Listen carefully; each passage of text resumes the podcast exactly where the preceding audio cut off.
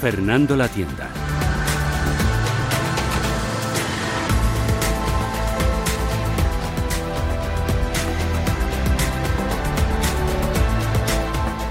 Las bolsas llevan varios días de rally, quinto día de subidas para el IBEX 35, que ha alcanzado ya los, los 6.900 puntos, perdón, y la volatilidad no es tan alta como cabría esperar.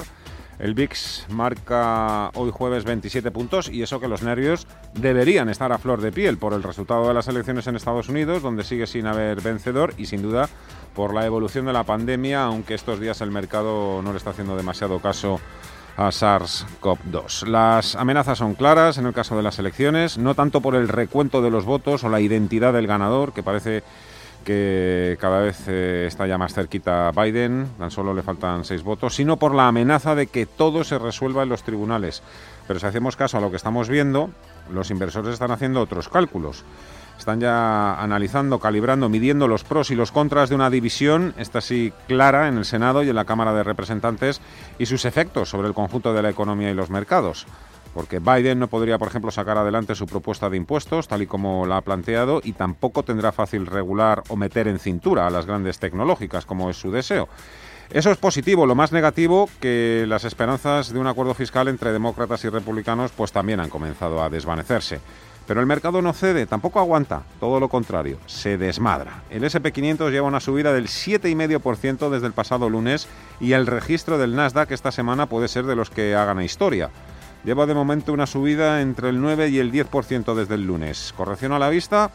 ¿Hasta cuándo? ¿Hasta dónde puede seguir este rally electoral? En cuanto sepamos el nombre del vencedor, Biden, supuestamente, entonces el mercado va a emprender la corrección o la marcha atrás. Desde luego yo creo que en ese momento sí que podríamos tener ahí una importante caída, aunque todo sigue abierto, insisto, con todo el tema de las impugnaciones. La pregunta se repite más que el ajo, me refiero hasta dónde van a llegar el Nasdaq y compañía, pero los inversores siempre bajistas o los gestores que dicen que comprar a estos precios es un auténtico sacrilegio, les dan todavía más carnaza y más argumentos a los que saben que hasta que no se demuestre lo contrario, la fortaleza, la fuerza está donde ha estado a lo largo de estos últimos meses, incluso durante la última década. Los llamamientos a la cautela ahí siguen, inalterables, repicando. Cuidado, stop, peligro. En 2021 sí, en 2021 se puede comprar, que habrá vacunas. Ciclo, ciclo, ciclo. Materias primas, energía, value, value. Pero el mercado insiste, insiste en llevarles la contraria, una vez más. La bolsa nunca dejará de sorprendernos, ni de enseñarnos que para cuando muchos de nosotros estamos llegando, el mercado ya está de vuelta. Vamos a mirar los valores más calientes a esta hora, Viviani. Empezamos en la bolsa española, donde un buen puñado de resultados empresariales están elevando la temperatura en muchos de esos valores. Caso de Siemens Gamesa, aunque quizá tenga que ver esto más con la situación en Estados Unidos. Presentado pérdidas récord, ganancias del 5% en bolsa, 26,53. Amadeus Turísticas en general subiendo. También los bancos, BBVA el mejor, un 3,7% de avances. Iberdrola también en los primeros puestos. 75.000 millones de euros va a invertir hasta el año 2025. Nunca ha invertido tanto ninguna empresa española. Gana un 3%. Al borde está de los 11 euros. En negativo solo 6 valores. ArcelorMittal también se ha confesado con sus números. Ve un poquito mejor, pero el mercado no le premia. Le castiga. Abajo un 1,9% igual a Repsol. No gusta que recorte dividendo. La petrolera 5,80 euros retrocede un 1,7%. En Estados Unidos solo hace falta ver la foto de los grandes valores. Hay recuperación. Hoy están más a la par cíclicas Value y Growth, Caterpillar liderando las subidas en el Dow, más 4,36, JP Morgan más 3,69 con unas tecnológicas que experimentan casi todas subidas superiores al 2%. Amazon ha vendido Jeff Bezos 3.000 millones de dólares en acciones de la compañía de distribución online. Gana un 2,8%. Resultados, ojo lo que mueven, la cotización de Qualcomm subiendo más de un 15%. Fabricante de chips pronostica ingresos para su próximo trimestre superiores a lo que espera el mercado. Hablaremos también, entre otras compañías, de Repsol e Iberdrola. A esta hora vamos a repasar también los principales índices. En Europa el DAX está subiendo un 2% hasta los 12.574 puntos, el CAC 40 algo menos, un 1,41% hasta los 4.992, IBEX 35 2,28 ya arriba, 6.936 puntos. En Estados Unidos la foto, la foto gusta, Nasdaq arriba más de un 2%, SP500 lo mismo y el Dow Jones también enchufado. En Europa y en Estados Unidos ya lo vemos, las bolsas corren que se las pelan, olvidándose por completo del virus, de las restricciones que siguen anunciándose y el deterioro de la economía que va a ser mucho más acusado. En el caso de España, con un empeoramiento de las previsiones de crecimiento de la Comisión Europea hasta el menos 12,4% del PIB en 2020, que es el doble y hasta el triple que otros países de la Unión Europea. Vamos a ser los que suframos la mayor recesión de toda la Unión Europea. Y todo ello a pesar de la buena voluntad y de la chispa que le pone la vicepresidenta económica Nadia Calviño, que bueno, sigue diciendo que la economía crece, porque creció efectivamente en el tercer trimestre, pero claro, se olvida de contarnos un poco cuáles pueden ser los efectos perniciosos de estas nuevas restricciones, sin que lleguen a ser confinamientos totales, etc, etc. Pero bueno, ya sabéis que están cerrando bares, restaurantes, muchísimos comercios. Así que todo eso va a impactar enormemente también en el cuarto trimestre. Claves. Las buscamos primero con Estados Unidos, que sigue mandando en los mercados. El resto de bolsas internacionales hacen seguidismo. Hoy sí, con unos inversores que siguen apostando y poniendo en precio y valorando esa valoración en las cámaras con un Senado en bandos republicanos bloquearía cualquier movimiento de una administración de Biden para endurecer la regulación y aumentar los impuestos a las empresas de Estados Unidos. Francisco Sainz, de Imantia Capital es que el mercado se ha quedado con la lectura más optimista posible para el escenario posiblemente peor que se podía dar resultado electoral, con esa lectura de que las cámaras divididas pues garantizan seguramente que no haya la subida de impuestos que había planeado Biden y cuestionan también los avances antimonopolio, ¿no? con lo cual estamos viendo pues subidas fuertes de, de nada y en general subida generalizada de todos los activos de riesgo. Y es que menos regulación y men menores en disputas en cuanto a regulación y subidas de impuestos a las grandes corporaciones estadounidenses, esa sigue siendo como ayer hoy la clave. José Luis Carpato, Serenity Markets. Porque lo que sí que está asumiendo es que va a haber un Congreso dividido y creo que la clave está ahí, en que no hay ola azul ni ola roja. Volatilidad es lo que hoy va en huida con un VIX, le hemos visto en su nivel más bajo en tres semanas. En Europa, ni caso a pedidos de bienes duraderos en Alemania, que ha sido peor de lo esperado, ni al empeoramiento de previsiones económicas por parte de la Comisión Europea. Gusta que el Banco de Inglaterra ponga más carne en el asador en forma de estímulos. 170.000 millones de euros añade a su quantitative easing. Aún así, la Bolsa de Londres se queda rezagada, más 0,3% en la City, en los 5.902. Y en el viejo continente, ¿qué tiene que pasar para ver a los principales índices asomándose de nuevo a máximos del año? Que estén más cerquita los nuestros que lo que están los americanos. 60 puntos es lo que apenas separa al SP500 de su nivel más alto nunca visto.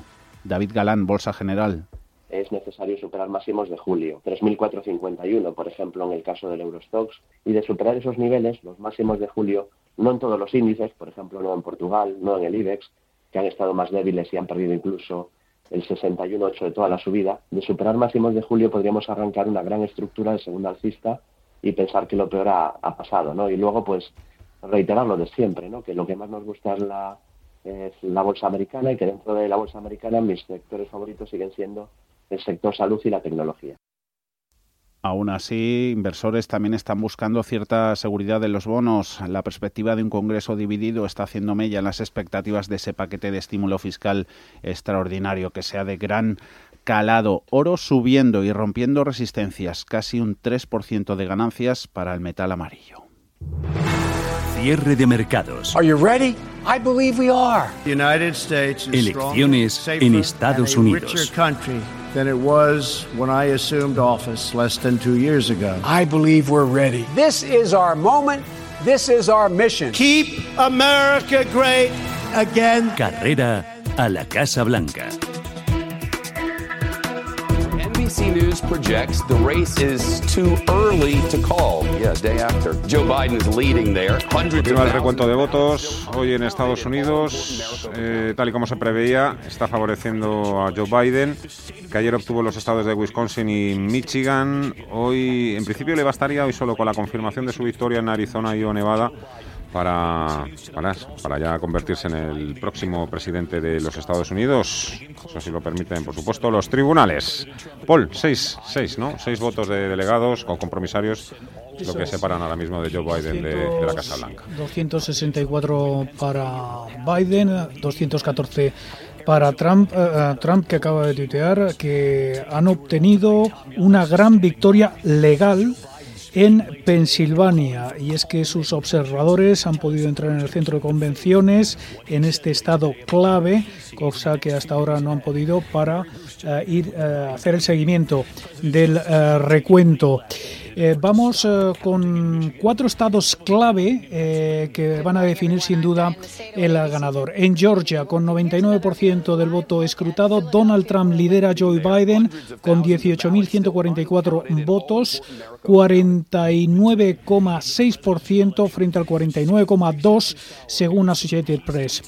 Carolina del Norte, 94% escrutado. Donald Trump aquí lidera también frente a Biden con 76.700 votos, es decir, justo por encima del 50% frente al 48,7% también eh, según AP. En Pensilvania, con 87% del voto escrutado, Donald Trump también lidera a Joe Biden con 135.675 votos, 50,49% frente al 48,3%. Y Nevada, que si ganase Biden, eh, bueno, pues los seis eh, compromisarios eh, de este estado, pues ya ganaría la elección. De momento tenemos 75% escrutado en Nevada. Joe Biden aquí lidera frente a Donald Trump con 7.647 votos, un 49,3% frente al 48,7% de Trump. El escrutinio en Georgia se espera que el cómputo de los votos finalice alrededor del mediodía hora local. Eso eh, sería pues eh, dentro de media hora aproximadamente. Eh, en torno a las seis horas peninsular española, el secretario de Estado de Georgia, Brad Raffensperger, comparece para las últimas actualizaciones sobre el escrutinio de votos. Dice que hay 60.000 papeletas todavía y estamos trabajando con los condados para asegurarnos de que todas entren en el sistema. Trump, como decimos, sigue tuiteando pidiendo parar el escrutinio en los estados en los que el voto por correo le puede dar un vuelco a los resultados. En los estados que todavía no muestran un resultado claro, Trump exige desesperadamente que se detenga el conteo de los votos que fueron emitidos antes de las elecciones, pero que llegaron después. En el Trump, en el Twitter, eh, perdón, Trump dice Cualquier voto que haya venido después del día de la elección no se cuenta. En la campaña del presidente ha sumado Nevada a la lista de estados en los que ha interpuesto demandas para o bien lograr un recuento o, o bien dejar de contar los votos por correo. Nevada tiene previsto dar resultados dentro de aproximadamente dos horas eh, en una disputa muy ajustada. Como decimos, Biden solo aventaja a Trump por 0,6 puntos. Creo que se están empezando a producir además eh, las primeras divisiones dentro del Partido Republicano. Algunos líderes republicanos que disputaron precisamente las primarias a, Donald Trump empiezan ya a alejarse un poco. Ahora, luego, luego lo vamos a repasar. Eh, creo que uno es más rubio, ¿no? bueno, se está produciendo ya un poco, no sé si ya esa mentalización ¿no? de que el Partido Republicano podría haber perdido las elecciones. Mientras tanto continúan las reacciones, los comentarios. Nos estamos centrando prácticamente en exclusiva de premios Nobel, de economistas, gurús del mercado, grandes estrategas. Ana. Sí, por ejemplo, ha vuelto a escribir Paul Krugman en su cuenta de Twitter, empieza la actividad, avisa a todos aquellos que hubieran sido, dice literalmente, felizmente inconscientes de la existencia de Trump hasta hace dos días, que su comportamiento desde entonces es suficiente para demostrar que no era apto moral ni intelectualmente para ningún puesto de responsabilidad. En la CNMC también se ha pronunciado Jim Cramer sobre una posible victoria de Biden. Dice que Washington va a ser demasiado y que lo más emocionante que sucederá es ponerle un nombre, por ejemplo, equipo de fútbol de Washington a puntilla, que volverán a mirar las ganancias por acción y que esto es nirvana para los mercados de valores. En el ámbito empresarial, el CEO de DBS Group en una entrevista ha dicho que una presidencia de Biden podría calmar los nervios en los mercados, dice que no puede eliminar los aranceles a China, pero sí suavizar y mucho el discurso. Y por cierto, ese tuit que comentabais de Donald Trump de parar el recuento, esas tres palabras, stop the count, son ya trending topic mundial. Y lo que nos gusta la estadística noticia de última hora, pero Viviane ha dicho, este dato estadístico lo tengo que dar porque es importante Sí.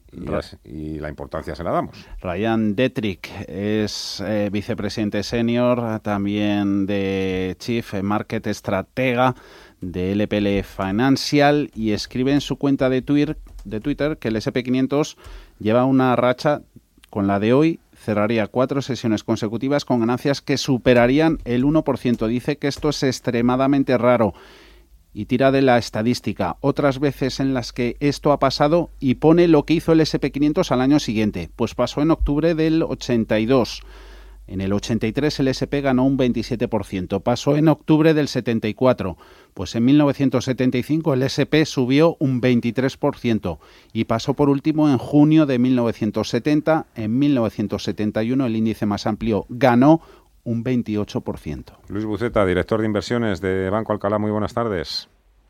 Hola, buenas tardes. Para eso están las estadísticas, ¿no? Para, para echar mano de ellas cuando se necesitan, aunque, aunque evidentemente tampoco nos van a sacar del apuro. Qué reñido está todo, ¿eh? Pues sí, la verdad. Como criterio de inversión, la verdad es que las estadísticas tampoco sirven demasiado, pero bueno, siempre apoyan a, un, relato. ¿Cuál es el relato esta semana? Porque en principio bueno, pues el se ha producido el peor eh, escenario posible y ahí están las bolsas y el Nasdaq hablabas o leías a los principales economistas y estrategas de bancos de inversión americanos y este era el, eh, uno de los peores, por, no decir el peor casi escenario que, podíamos ver de las elecciones americanas y, y, entonces claro esto iba a desencadenar a, pues bueno a paralización de cara a la aprobación del nuevo paquete fiscal eh, entonces desencadenaría revisiones a la baja en estimaciones de crecimiento económico para los próximos dos trimestres. Si además nos vamos a un escenario tipo lo del año 2000, Em, eh, en el que tardó pues, prácticamente un mes en, bueno, en nombrarse el presidente de Estados Unidos, la bolsa cayó un 8, un 10%, en fin, y nada más lejos de la realidad, ¿no? vemos, lo que sí vemos es el, el bono, es el único que sí ha reaccionado, bono americano, más o menos como se esperaba, ¿no? con una caída importante de, TIR hasta niveles de 0,76 y eso básicamente ha sido lo que también ha desencadenado un poco de eh, eh, debilidad en el dólar y que, volviera el liderazgo de los sectores que llevan todo el año haciéndolo bien eh, otra vez, ¿no? Tipo las, las tecnológicas grandes, sobre todo, ante el menos riesgo a que les toquen eh, su negocio desde un punto de vista regulatorio y sobre todo también farmacéuticas con menor riesgo a que, a que haya también eh, medidas negativas que tenga que aprobar el Senado respecto a, a, la situación en Estados Unidos. Y entonces el ciclo, las materias primas, la energía, todo eso, ¿cuándo va a empezar a recuperar? ¿Qué les ves? Eh, pues yo creo, a ver, el, tema materias primas, energía, etcétera, eh, por un lado es verdad que, que, bueno, pues por ejemplo, el precio del crudo pues, a niveles de 40, pues está todavía muy por debajo de niveles anteriores. Cuando he visto presentación de resultados, eh, los números no es que sean especialmente positivos. Eh, sobre todo, además, con una caída tienes una demanda todavía deprimida y que está yendo a peor con, la, con, con esta nueva oleada de contagios y una situación de oferta pues que más o menos eh, todavía sigue fuerte, ¿no? Entonces es difícil ver precios del crudo que superen, pero aún así las compañías, la verdad es que han hecho un trabajo excelente eh, eh, de contención de costes sobre todo, de preservación de la generación de caja y donde te están demostrando que el dividendo lo pueden pagar, que además pueden hacer recompra de acciones y que en absoluto va, va a a, penalizar sus programas de inversión en capital, sobre todo hacia donde se están intentando orientar, que es a proyectos más de eh, eh, sostenibles, ¿no? Eh, pero aún así es un sector que ahora mismo pues sigue bastante apestado. Sobre todo yo creo que también por el tema ESG. Hay muchos, hay bastantes inversores institucionales que directamente ya han vetado la inversión en este tipo de compañías, no solo energía, también materias primas, porque son sectores contaminantes. Y aunque ellos están haciendo sus esfuerzos y dirigiendo sus programas de inversión en en, reducir sus emisiones de, de, carbono, pues aún así eh, no, no gozan de, la, de, lo, de, lo, que sí tienen ahora mismo los, las compañías tecnológicas y eh, consumo estable, etcétera. Eh, una vez que ya se despeje la incógnita electoral en Estados Unidos, por tanto, ¿cuáles creen ser un poco sectores de acciones un poco así que, que sean interesantes, por lo menos para tenerlas en el radar? Pues mira, eh, yo creo que la, eh, al final, independientemente de, cuál va a ser el resultado, lo que sí es cierto es que, bueno, o sea, por un lado tienes ese efecto a lo mejor de, que, estaban penalizadas las compañías, sobre todo las, las farmacéuticas, un poco más por ese escenario de, de, una ola azul, ¿no? Del Partido Demócrata.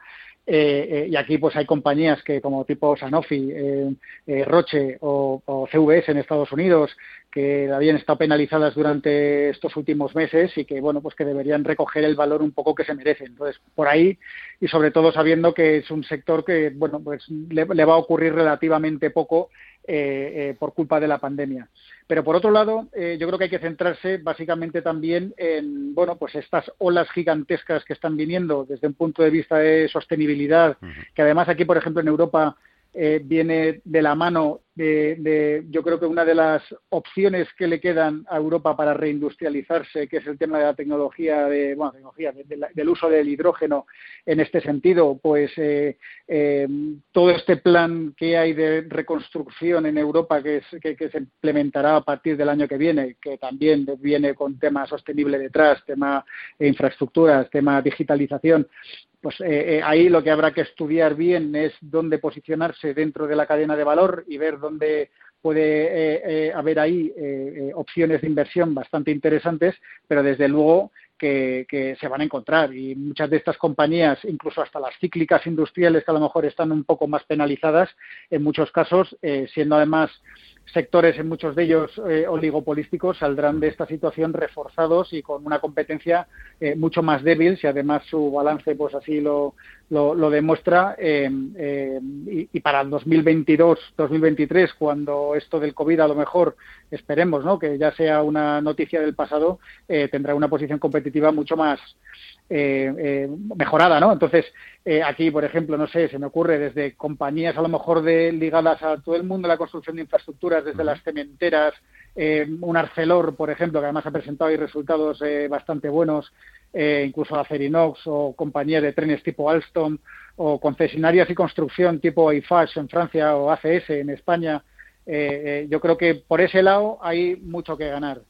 Y luego por el lado sostenible, pues bueno, desde, desde compañías que a lo mejor están más en la parte baja de la cadena de valor, tipo eh, Siemens Energy, el, spin-off que ha habido reciente de, Siemens, o Air Liquide, por ejemplo, o la parte de hidrógeno, por así decir, por decir un nombre fácil dentro del mundo del hidrógeno, eh, eh, ahí se puede, o, ya en digitalización, pues, de, pues tienes compañías tipo Ericsson, donde hay una situación competitiva envidiable, o Avast, que es una compañía eh, que se dedica al mundo de los antivirus, que con o incluso Vivendi, Ubisoft, es que hay un montón de, historias que, que, aunque incluso hayan subido durante en algunos casos bastante durante este año, pues todavía le queda bastante recorrido por, por coger. Interesantes, desde luego, esa, esa lista, esa amplia lista, además. Luis Buceta, director de inversiones del Grupo Banco Alcalá, muchísimas gracias. Un placer volver a, charlar contigo. Muchas gracias, Fernando. Mucho. Igualmente. buenas tardes. Una vez hasta luego. Mercados en directo.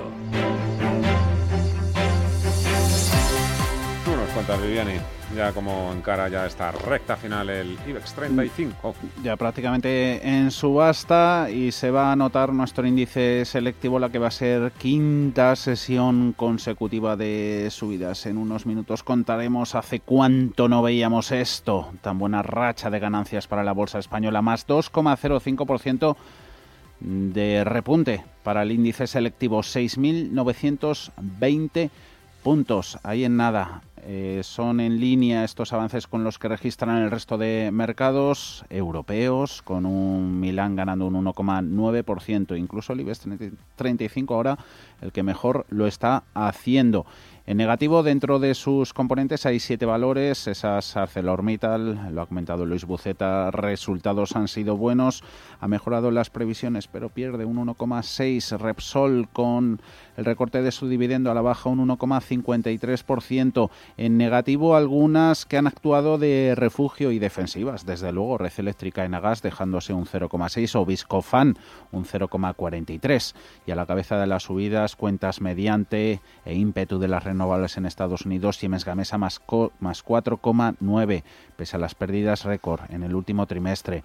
BBVA hoy el mejor banco, ayer fue el peor, remonta un 3,7% y Verdrola un 3%, clava los 11 euros con su plan multimillonario de inversiones. En el mercado continuo no nos olvidamos de los resultados de SACIR, está en el euro con 49, obtuvo un beneficio neto de 47 millones de euros en los nueve primeros meses del año, eso es un 61% menos que un año antes. Cierto que se ha notado esa provisión de 85 millones por el revés judicial en las obras del canal de Panamá. Sin tener en cuenta esta provisión, la compañía destaca que el beneficio hubiese crecido hasta un 8%. Descarta así cualquier efecto negativo derivado de la crisis del coronavirus. Has hecho bien en comprar derechos de general de alquiler de maquinaria, Viviani. Disparadísimo. están subiendo un 197%.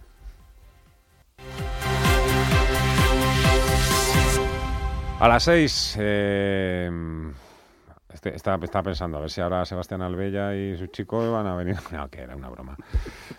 tampoco, tampoco tenemos nosotros tanta visión de mercado.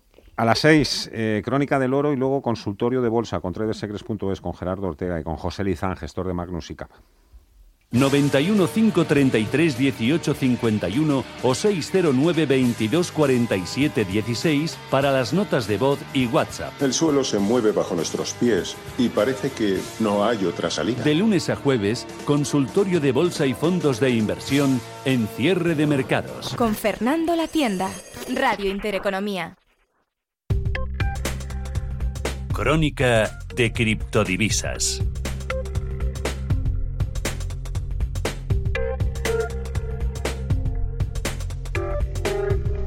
En esta jornada de jueves el precio del Bitcoin, la mayor criptomoneda por capitalización, está subiendo y con mucha fuerza cotiza con avances de casi el 9% en los 15.300 dólares tocando máximos desde enero de 2018, mientras que Ethereum está revalorizándose otro 7% hasta los 420 dólares, al igual que vemos en verde toda la pantalla de las principales criptomonedas que hoy suben con ganas. En cuanto al Bitcoin, este último intento de superar ese umbral de los 14.000 dólares ha acabado con éxito, un éxito más duradero que en las ocasiones anteriores. De hecho, está a punto de superar, ya lo ha hecho, los 15.000 dólares. Algo interesante es que la capitalización total de las criptomonedas ha crecido en 13.000 millones de dólares en las últimas 24 horas hasta situarse en los 411.000 millones. Superar ese umbral de los 400.000, según los analistas de FX Pro, tiene una gran importancia psicológica y es la valoración más alta desde abril de 2018. En cuanto a los analistas, creen que dado el impresionante crecimiento del Bitcoin, sobre todo durante las últimas 24 horas, esto podría indicar que aún hay espacio para un mayor crecimiento. Creen que un nivel positivo será si logra cerrar esta primera semana de noviembre por encima de los 14.000 dólares.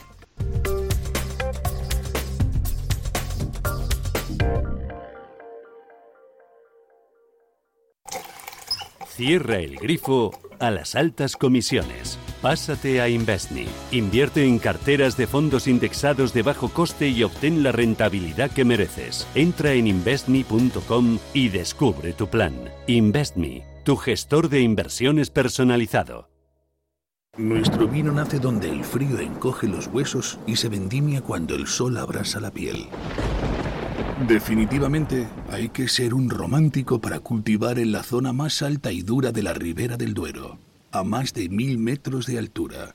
Bardos, el vino de los últimos románticos. Si desea un fondo de inversión con una selección de valores globales de calidad, desde Metagestión le presentamos nuestro fondo de inversión Metavalor Internacional. Nuestro equipo se centra en buscar las mejores oportunidades de inversión en cada momento. Diversificación, seguimiento y excelencia en la toma de posiciones. Suscriba ya Metavalor Internacional a través de metagestión.com o llamando al 91 781 6880. Metagestión más de 35 años aportando valor.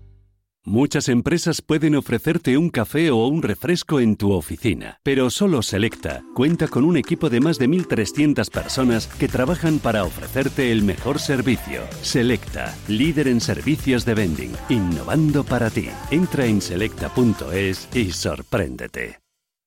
Si eres emprendedor, profesional o empresario y quieres estar al día en los temas que afectan a tu empresa, Cultura Emprende es tu programa. De la mano de Alejandra Rompedrique, Víctor Delgado y Ángel Calvo Mañas, conocerás las experiencias de otros empresarios y estarás al día en marketing, formación, tecnología, fiscalidad, eventos y más. Los viernes de 7 a 8 de la tarde en Radio Intereconomía. IG patrocina el cierre del IBEX. Un índice selectivo que ha concluido la negociación este jueves en los 6.924, ganando un 2,10%. Quinta sesión consecutiva de avances para el IBEX. Es su mejor racha desde principios de octubre y la segunda mejor racha desde el pasado mes de mayo. Liderando las subidas con más de un 5% Siemens Gamesa y Amadeus, un 4,2% para BBVA ganan más de un 3, ACS, Solaria e Iberdrola y casi casi Inditex que se queda en los 23 euros con 23. En negativo terminan seis valores, han sido Repsol, Arcelor, Enagas, Colonial Viscofan y Red Eléctrica. No ha habido cambios al cierre en Celnex y Naturgy. IG ha patrocinado el cierre del IBEX. Si mantienes la cabeza en su sitio, cuando a tu alrededor todos la pierden, si crees en ti mismo cuando otros dudan, el mundo del trading es tuyo. Trading 24 horas, un sinfín de oportunidades. Cuando ves la oportunidad, IG. Todas las operaciones conllevan riesgo. 76% de las cuentas de inversores minoristas pierden dinero en la negociación de CFD con este proveedor. Debe considerar si comprende el funcionamiento de los CFD y si puede permitirse asumir un riesgo elevado de perder su dinero.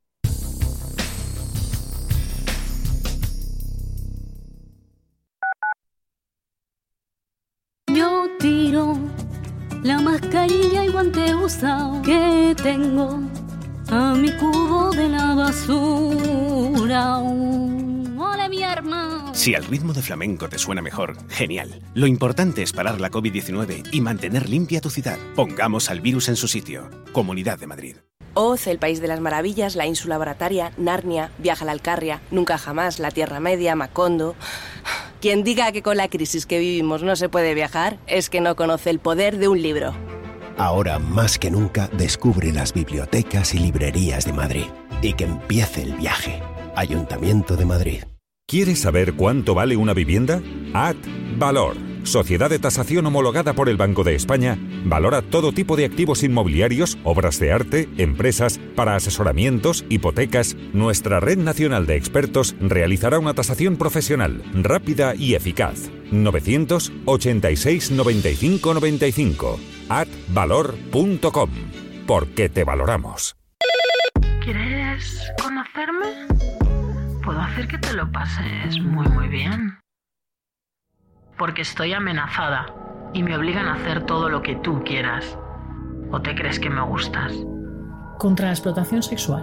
Pacto de Estado contra la violencia de género. Comunidad de Madrid. Tradición y vanguardia se unen de la mano del restaurante Bolívar. Disfruta de su propuesta menú de otoño y déjate llevar por sus sabores y aromas. Si quieres disfrutar de una experiencia única con productos de primera calidad y un trato excelente, no esperes más y llama ya al 91 445 1274 o entra en restaurantebolívar.com para hacer tu reserva. Restaurante Bolívar, su menú de otoño te está esperando. Radio Intereconomía. Información económica en estado puro.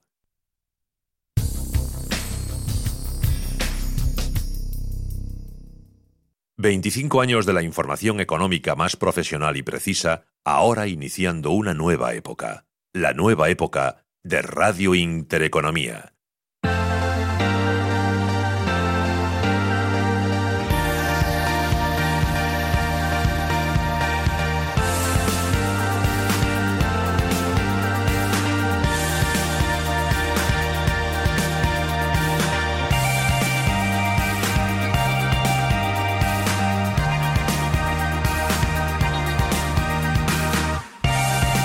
Hoy en Gestión del Patrimonio, edición Premium, con los gestores de Metagestión, con Ignacio Salido y con Alfonso Batalla. Hola a los dos, Ignacio, hola Alfonso, ¿cómo estáis? Hola, buenas tardes, Fernando, ¿qué tal? Hola, buenas tardes, Fernando. Bueno, eh, lo primero de todo, ¿conseguís aislaros de todo el ruido político? Alfonso, Ignacio. Sí, nos conseguimos aislar eh, viendo eh, las elecciones americanas. Nosotros tuvimos un posicionamiento claro en Estados Unidos en mantener nuestra estructura de la cartera, no variarla, eh, seguir con los niveles altos de inversión y, esperar a si hubiese un rally muy fuerte en recoger algo de beneficios. Pero de momento seguimos tranquilos. ¿Nos podéis recordar cuál es actualmente ese posicionamiento en Estados Unidos? Pues nuestro posicionamiento en Estados Unidos estamos mucho en tecnología, luego también en, el coche eléctrico. Nuestra principal posición por revalorización ha sido NIO, eh, de coches eléctricos principalmente en China. Luego pues tenemos Amazon, Facebook, eh, también hemos hecho alguna apuesta estratégica a si ganaba Biden, pues eh, el sector solar y el sector cannabis y nada, es, principalmente seguimos eh, en tecnológicas y algo de automoción. Ignacio. A nivel más, más doméstico nacional, ahora mismo no sé si estáis encontrando interesantes oportunidades. Ahora mismo es eso, el terreno está algo más vedado en el caso de España y si mejor en el caso de Europa. Sí, eh, bueno, las otras en, en, España y bueno, en Iberia te diría, en, tanto en España como en Portugal, seguimos un poco con el mismo enfoque que, hemos venido teniendo los últimos meses, que es el de, el de apostar por, por los negocios más previsibles. Eh, ya sabes que tenemos una apuesta clara por las energías renovables y, por y por negocios que, que, bueno que son recurrentes ¿no? y que tienen previsibilidad y en ese sentido creemos que el mercado los está los está premiando más. Em, y, como sabes pues nuestras principales posiciones son em, energías renovables sobre todo solar un poquito de, de Celnex etcétera. Y luego en la parte que no es así más em, más conservadora digamos pues siempre intentando buscar las, las compañías de más calidad que vemos que pueda estar eh, mejor de precio es un poco el enfoque. ¿Celnex se va a quedar ahí mucho tiempo en esa cartera? Sí, Celnex tiene vocación de permanencia clara. Eh, mm, lógicamente vamos gestionando la posición en función de, lo que nosotros consideramos que se va apartando de, su, de lo que nosotros entendemos que es su valor objetivo. Pero, pero sí, es una historia de crecimiento que nos, que nos encanta, que creemos que, que, va a seguir así durante bastante tiempo, a medida que, que van haciendo adquisiciones eh, pues confirman lo que, lo que ya sabemos, que son muy disciplinados eh, comprando compañías a, precios muy razonables que siempre acretivas para el accionista y, bueno, y ahora encima están eh, probando en regiones nuevas que, bueno, que también confirman un poco que, no se sabe muy bien dónde está su techo.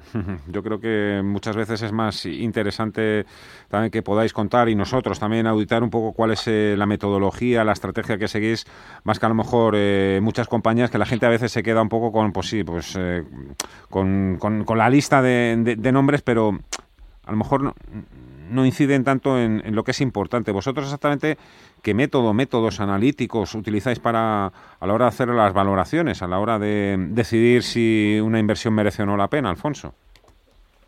Pues eh, nosotros hacemos distintos métodos, combinamos tanto el fundamental como el value, hacemos un análisis de, pues preparamos un modelo y el modelo ahí ya usamos dos metodologías, que es la metodología de múltiplos y el descuento de flujos porque cada una de esas metodologías te da un, precio objetivo distinto. Y la parte de, momentum lo usamos muchísimo para ver momentos de entrada y de salida para evitar eh, quedarnos en, lo que llamamos las, trampas de liquidez y eh, compañías que están eternamente con un potencial, eh, pues digamos, duplicar o triplicar, pero que la cotización se sigue manteniendo en los mismos niveles.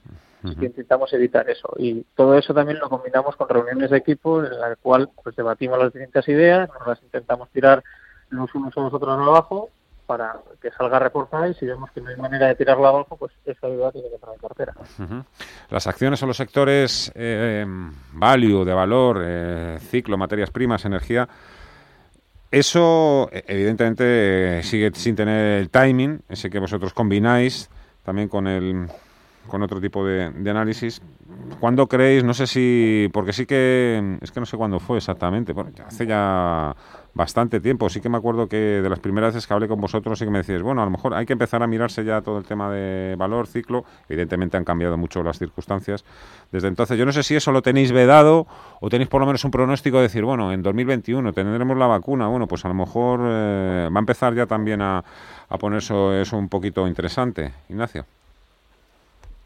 Sí, nosotros eso lo, seguimos teniendo en mente. Eh, el caso es que es difícil poner etiquetas de, exactamente cuáles son las, las acciones hmm. consideradas value o, growth o tal, pero, pero sí quizás sea un poquito más claro cuál, qué tipos de negocios y de sectores están más ligados al ciclo y cuáles no.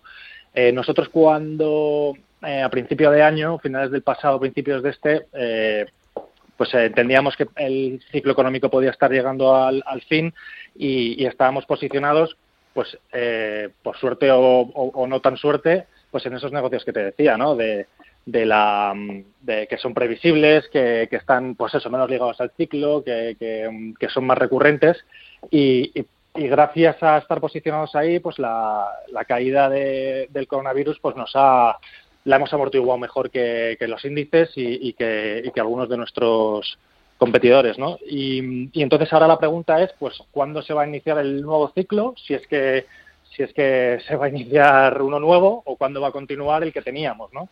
Eh, y, esa es una parte bastante útil. Eh, para, para, eso quiero decir es bastante útil la parte del, del técnico, de los gráficos y del momentum. Eh, nosotros esperamos a que el mercado nos diga cuándo eso eh, va a empezar a ocurrir. Eh, evidentemente, previamente nosotros hemos hecho el trabajo de analizar las compañías que dentro de esos sectores más ligados al ciclo tienen más calidad.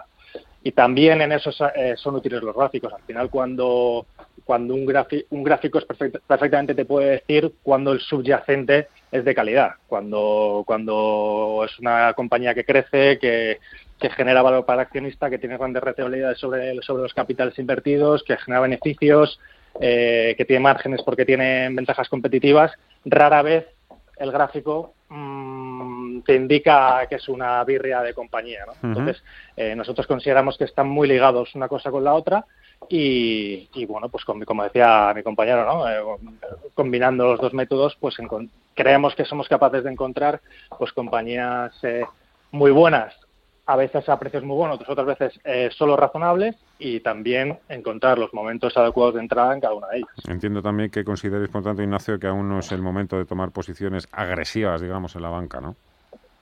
Exactamente, agresivas no. Es verdad que, nosotros eh, ya una vez que, a partir de marzo, es verdad que ya empezamos a hacer cierto giro hacia, hacia lo que se puede considerar más, más ciclo, eh, porque bueno, pasamos prácticamente el 100% de la cartera eh, obviando el ciclo, pues a tener algo más equilibrado y cada vez lo vamos a tener más equilibrado. Evidentemente, a medida que veamos, también, también la macro nos indica mucho en ese sentido, ¿no? Cuando veamos que, pues que la economía puede empezar a recuperarse, eh, lo vamos a ver claramente reflejados en las, en las compañías ligadas al ciclo y además es que nosotros creemos que se va a ver reflejado en las compañías de más calidad que están ligadas al ciclo. Y es un ejemplo, por ejemplo, en Arcelor, donde ya llevamos bastantes semanas posicionados y nos está yendo bastante bien, o eh, en menor medida Amadeus, pues parece que es una compañía de una calidad brutal, de lo mejor que hay en el mercado español y, que es una compañía que, hoy por hoy cotiza a múltiplos muy atractivos y que, y que antes o después es verdad que, pertenece al sector que más castigado está y, por lo tanto le va a costar, pero antes o después esa compañía pues, pues claramente va a tener realizaciones muy buenas. Entonces aquí posicionándose ahí, eh, buscando buscando hacerlo bien en el futuro. Oye, Alfonso, y si te pregunto cuál es la última empresa que has desechado, que, que has analizado, que te has mirado, pero que has dicho esto esto no me convence y, por eso la has un poco pues eso, guardado en el cajón, si se puede decir. Pues, Pues sí, en el ámbito internacional estuvimos mirando Sun Power, la desechamos al final, eh, decidimos jugar la competencia que es Fer Solar y bueno, se han comportado las dos igual de bien, pero tuvimos que decidir entre una y otra, a ver qué valoración consideramos más atractiva, con mayor potencial. También jugamos ciertas apuestas de ciclo a la vez y, tuvimos que ir pues desechando alguna para apostar un poco más eh, por un ciclo que, por, suerte por desgracia, está barata debido al, coronavirus. Entonces, pues tenemos ahí apuestas tipo Renault, Witter, eh, Daimler, Valeo, eh, donde hemos visto pues oportunidades claras, pero que también hemos dejado pues un Faurecia eh, de lado, que nos parecía muy atractivo y presentado bastante bien, pero bueno, no podemos abarcar todo, todo el universo. ¿Cómo vais de resultados? Eh, imagino que todavía queda tiempo, todavía queda tiempo evidentemente también de, mejorar, pero un poco ahora mismo en la carrera, eh, por ejemplo, Ignacio, el Acciones Española, el Metavalor. El Metavalor la verdad es que está bastante bien posicionado con respecto a competidores. Eh, si hacemos así un rango de su categoría, un ranking de su categoría, pues estamos eh, en el top 3. y, y, bueno, con respecto al índice, pues eh, le debemos de estar metiendo yo creo que entre 10 y 14 puntos al índice. No lo tengo en la cabeza porque tampoco es algo que me obsesione, pero, pero sí que en este año creo que, que, que, está ahí. Por encima del 10 claramente y no creo que llegue al 15. Así que bueno, un año, para ser un año tan complicado, la verdad es que bastante contento. y el americano os va muy bien y un poco en el que tú estás también muy encima. Alfonso, el Europa.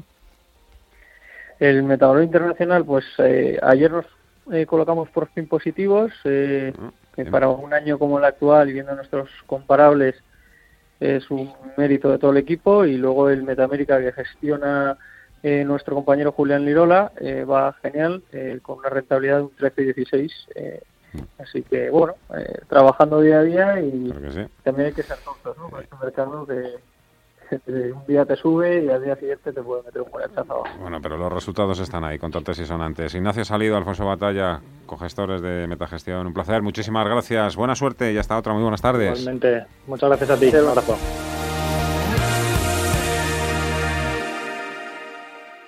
En Radio Intereconomía, cierre de mercados.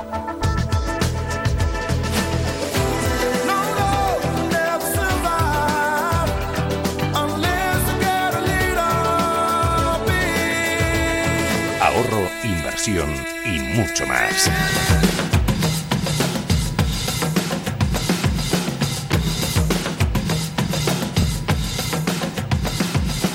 Con Fernando La Tienda.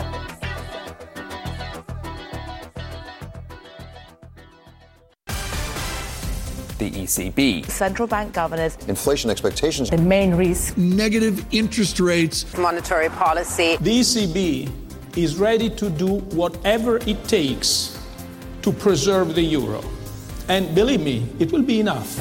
The euro does not belong to the ECB, however well it serves it. It belongs to them, to the people of Europe.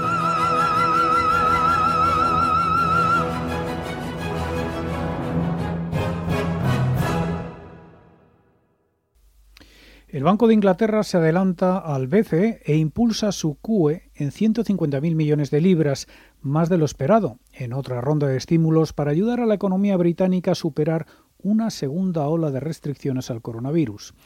La autoridad monetaria británica que dirige el gobernador Andrew Bailey inunda la economía de liquidez para mantener bajos los costes de los préstamos con la esperanza de estimular la demanda.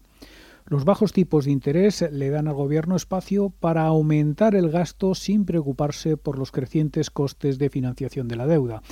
De hecho, hoy el ministro de Finanzas británico Rishi Sunak ha anunciado que el plan de retención del empleo ante el coronavirus, a través del cual se paga el 80% de los salarios de todos los trabajadores hasta las 2.500 libras, se extiende hasta marzo.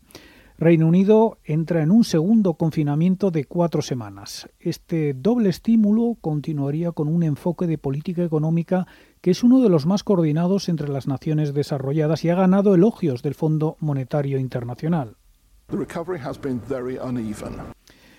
Bailey dice que la recuperación ha sido muy desigual. Añade que es importante que tomemos medidas rápidas, firmes y coordinadas Esto lo ha dicho en una rueda de prensa posterior a la decisión del Banco de Inglaterra. Es una situación extraordinaria y de ninguna manera ha terminado, advierte. Bailey y el resto de miembros del Comité de Política Monetaria han votado por unanimidad para aumentar su objetivo de compras de bonos del Gobierno hasta 875.000 millones de libras. El objetivo de compra de bonos corporativos se ha mantenido en 20.000 millones, llevando el total a 895.000 millones. ¿Sabes que Renta 4 Banco ofrece más de 5.000 fondos de inversión? ¿5.000? Yo con una oferta tan amplia no sé ni por dónde empezar.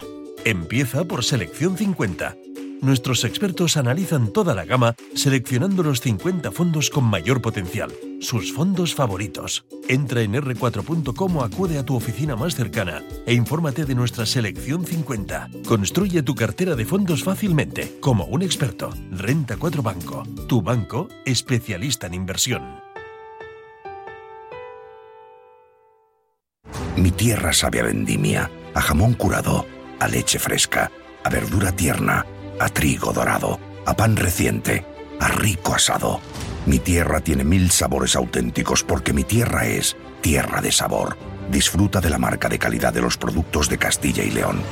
Junta de Castilla y León. ¿Estás harto de bajas rentabilidades? ¿No quieres seguir pagando altas comisiones? Traspasa tus fondos de inversión a Finicens y podrás obtener una mayor rentabilidad. Más información en el 910-483-004 y en finicens.com. Finicens, especialistas en inversión pasiva. Si estás pensando en comprar una casa, entra en cuchabank.es y accede a nuestra oferta